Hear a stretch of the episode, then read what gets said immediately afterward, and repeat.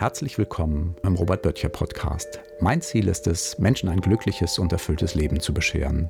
Und das mache ich entweder als Erfolgsfilmproduzent und Autor in meiner Praxis für Coaching und Psychotherapie oder eben hier in diesem Podcast.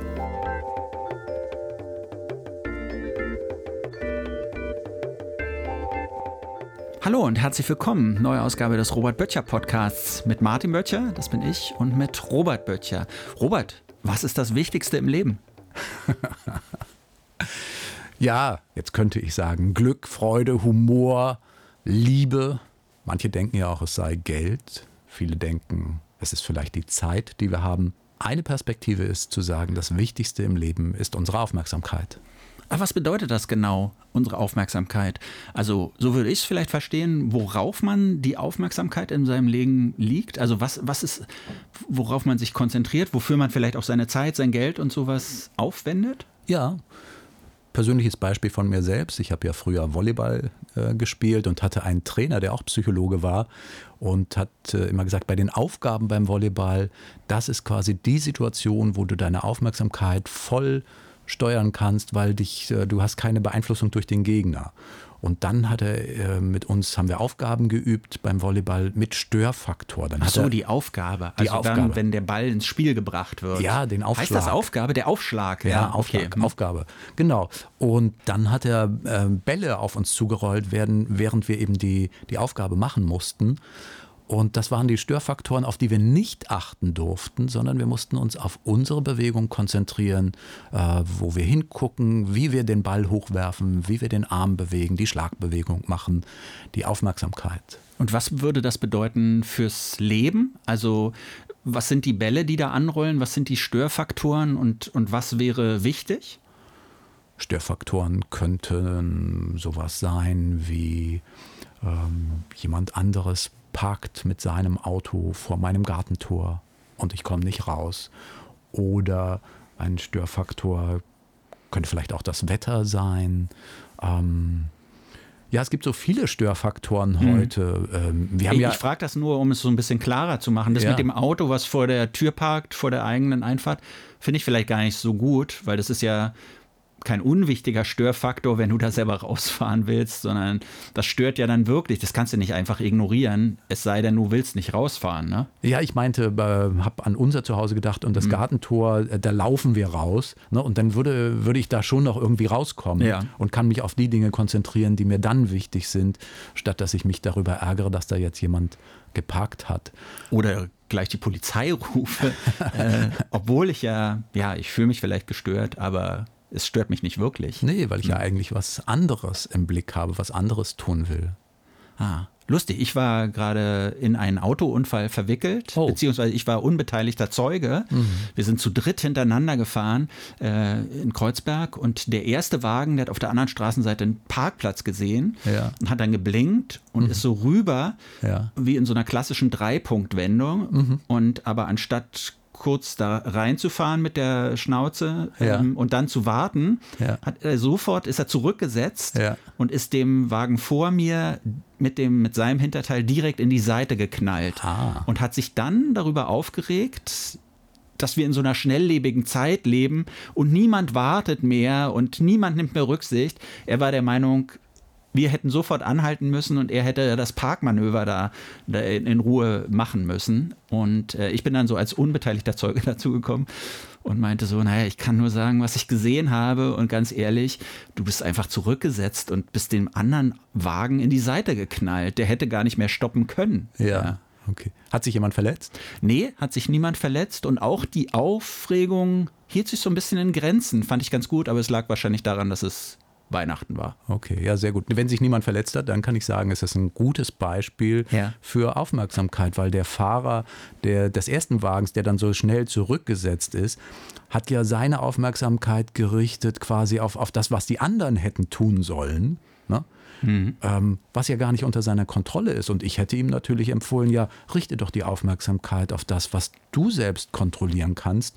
Äh, du selbst kannst ja, wenn du die Zeit als zu schnelllebig erlebst, äh, kurz warten und die anderen vorbeifahren lassen oder zumindest mal in den Rückspiegel schauen und gucken, wie sind denn die Schnellleben gerade unterwegs. Ähm, das ist aus meiner Sicht ja ein ja, ganz zentraler Punkt bei der Aufmerksamkeit. Richtig das auf das, was ich kontrollieren kann oder auf das, was ich nicht kontrollieren kann. Ich hätte es noch anders interpretiert. Ich glaube, dass das so eine Notlüge war, dass er gesagt hat, wir leben in so einer schnelllebigen Zeit, warum habt ihr nicht gewartet? Meiner Ansicht nach war der so auf diese Parklücke fokussiert, weil es da nicht so viele Parkplätze gab. Und der war einfach so, wahrscheinlich so hektisch, so, ich muss jetzt diesen Parkplatz hier belegen. Und dann hat er einfach nicht nach hinten geguckt. Und vielleicht gibt es in seiner Wahrnehmung keine anderen Menschen, keine anderen Autos. Ja, Aufmerksamkeitsblindheit, dass er mhm. den Fokus ganz auf den Parkplatz gerichtet hat und das drumherum nicht mehr gut wahrnehmen konnte. Das sind so konkrete Sachen, aber wir reden ja immer ein bisschen über die übergeordneten Dinge auch, über vielleicht psychologische Faktoren, die da eine Rolle spielen. Wenn wir das so übertragen aufs Leben mit der Aufmerksamkeit, auf was sollten wir im Leben so unseren Fokus setzen oder kann man das gar nicht so allgemein sagen? Doch, das finde ich, das kann man allgemein sagen. Also das eine habe ich ja eben schon gesagt, die Aufmerksamkeit am besten auf das richten, was ich selbst kontrollieren mhm, kann. Okay, ja und nicht auf das, was ich nicht kontrollieren kann. Das Zweite steckt auch, finde ich, in deinem Beispiel mit drin. Ne, der Fahrer des Unfallwagens hätte ja auch die Aufmerksamkeit richten können auf, was habe ich und nicht auf das, was ich nicht habe. Und was hat er gehabt in der Situation? Er war unversehrt, er hat, mhm. sich, ähm, hat sich kein Bein gebrochen oder Schlimmeres und äh, die anderen Unfallbeteiligten waren auch nicht verletzt. Ne? Was hatte er nicht? Er hatte jetzt kein, kein äh, ganzes Auto mehr. Sein Auto war kaputt. Aber das lässt sich ja ersetzen. Also das ist ein zweiter Punkt, finde ich, dass wir immer gucken können, richte ich meine Aufmerksamkeit auf das, was ich habe oder auf das, was ich nicht habe. Ich verstehe, ja. Ähm, Du schickst mir ja immer so ein paar kleine Notizen, bevor wir uns treffen, um zu sprechen. Und da steht jetzt drin Gegenwart und Zukunft statt Vergangenheit. Was bedeutet das im Zuge dieser Aufmerksamkeitsdebatte? ja, das, worüber wir ja auch schon oft gesprochen haben, für mich ein, ein wichtiges Anliegen. Ich habe es ja gerade in der letzten Folge auch gesagt.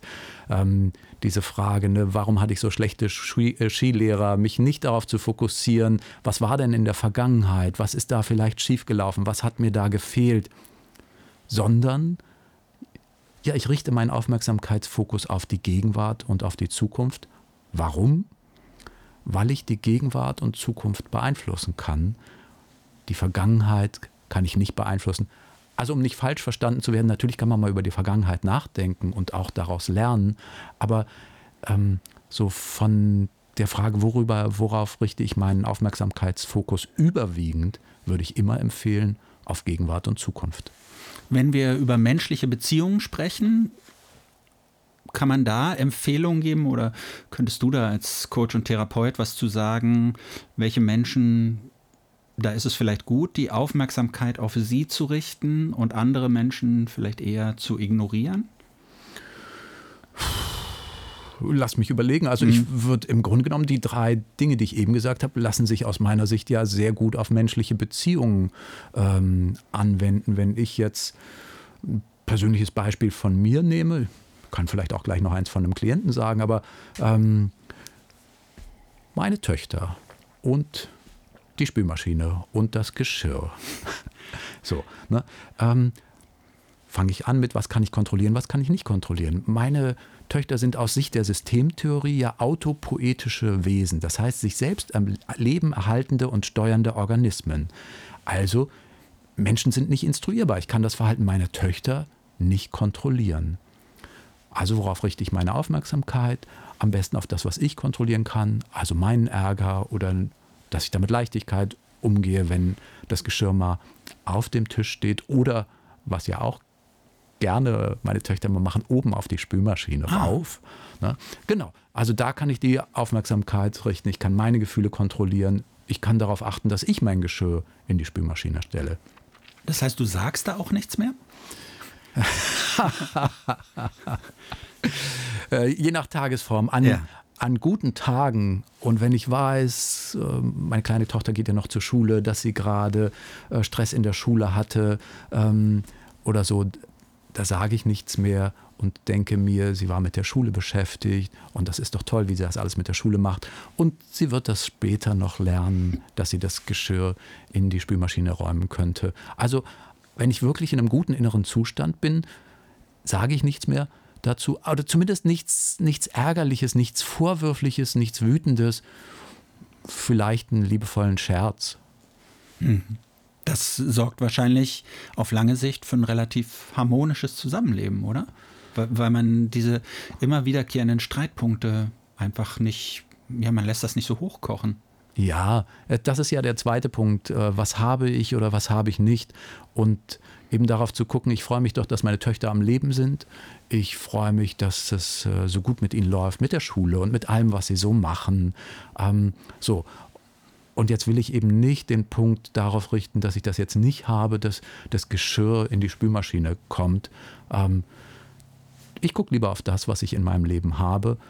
Und der dritte Punkt, ja, Vergangenheit oder Gegenwart und Zukunft. Also ich will mich da auch nicht so sehr mit der Vergangenheit beschäftigen, wie war es jetzt in der Vergangenheit, sondern ich kann ja dann auch loben, wenn meine Töchter, wenn ich heute nach Hause komme, vielleicht haben sie das Geschirr in die Spülmaschine gestellt, dann werde ich es auf jeden Fall loben und ich bin ganz zuversichtlich, dass in der Zukunft meine Töchter irgendwann ihr Geschirr in die Spülmaschine stellen. Interessant.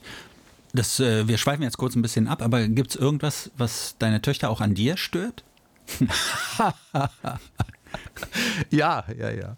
Ähm, also, wie kann ich das sagen?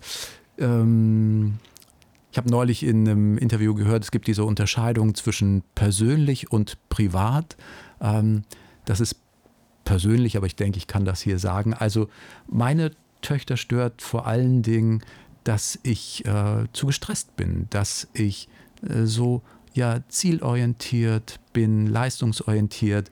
Ähm, Gerade gestern habe ich die, Gira die Garage bei uns zu Hause aufgeräumt und da hat äh, da wollte ich natürlich vorankommen. Ich wollte das ja nicht über zehn Tage strecken, sondern äh, ich wollte gerne, dass die Garage dann auch aufgeräumt ist. Und dann hat meine Tochter zu mir gesagt, ja Papa, warum bist du denn, du bist schon wieder so gestresst, schon mhm. am Frühstückstisch. Weil du es gar nicht abwarten konntest, da endlich in die Garage zu stürmen. Ja, weil ich schon vor Augen hatte, okay, was liegt da alles rum? Ja. Und das geht jetzt nicht in zehn Minuten. Ähm, und das wäre jetzt mal gut. Ich musste das ja dann in, in den Hängerladen, zum Recyclinghof fahren ähm, und den Hänger vorher holen. Äh, dass ich das an einem Tag wirklich was schaffe, dann wäre es mal gut, wenn ich anfange. Ja. Hast du geschafft? Ähm, ich 80-prozentig. Naja, reicht ja, ne? Erstmal. Ja. Also äh, ein erster Schritt ist getan. Ja, das ist natürlich auch wichtig für die Aufmerksamkeit, äh, auf Aufmerksamkeit auf Erfolge zu richten. Ne? Ich könnte jetzt auf das schauen, was ich da noch nicht geschafft habe, was da noch rumliegt. Ähm, aber schön, dass wir darüber sprechen, weil das erinnert mich jetzt daran, dass ich wirklich mich auch darüber freuen kann, was ich da schon geschafft habe. Wenn Leute so ein bisschen Schwierigkeiten haben, ja, ihre Aufmerksamkeit zu bündeln oder auf die wichtigen Dinge so zu, sich zu fokussieren, kann man denen was raten? Kann man da was machen? Ja.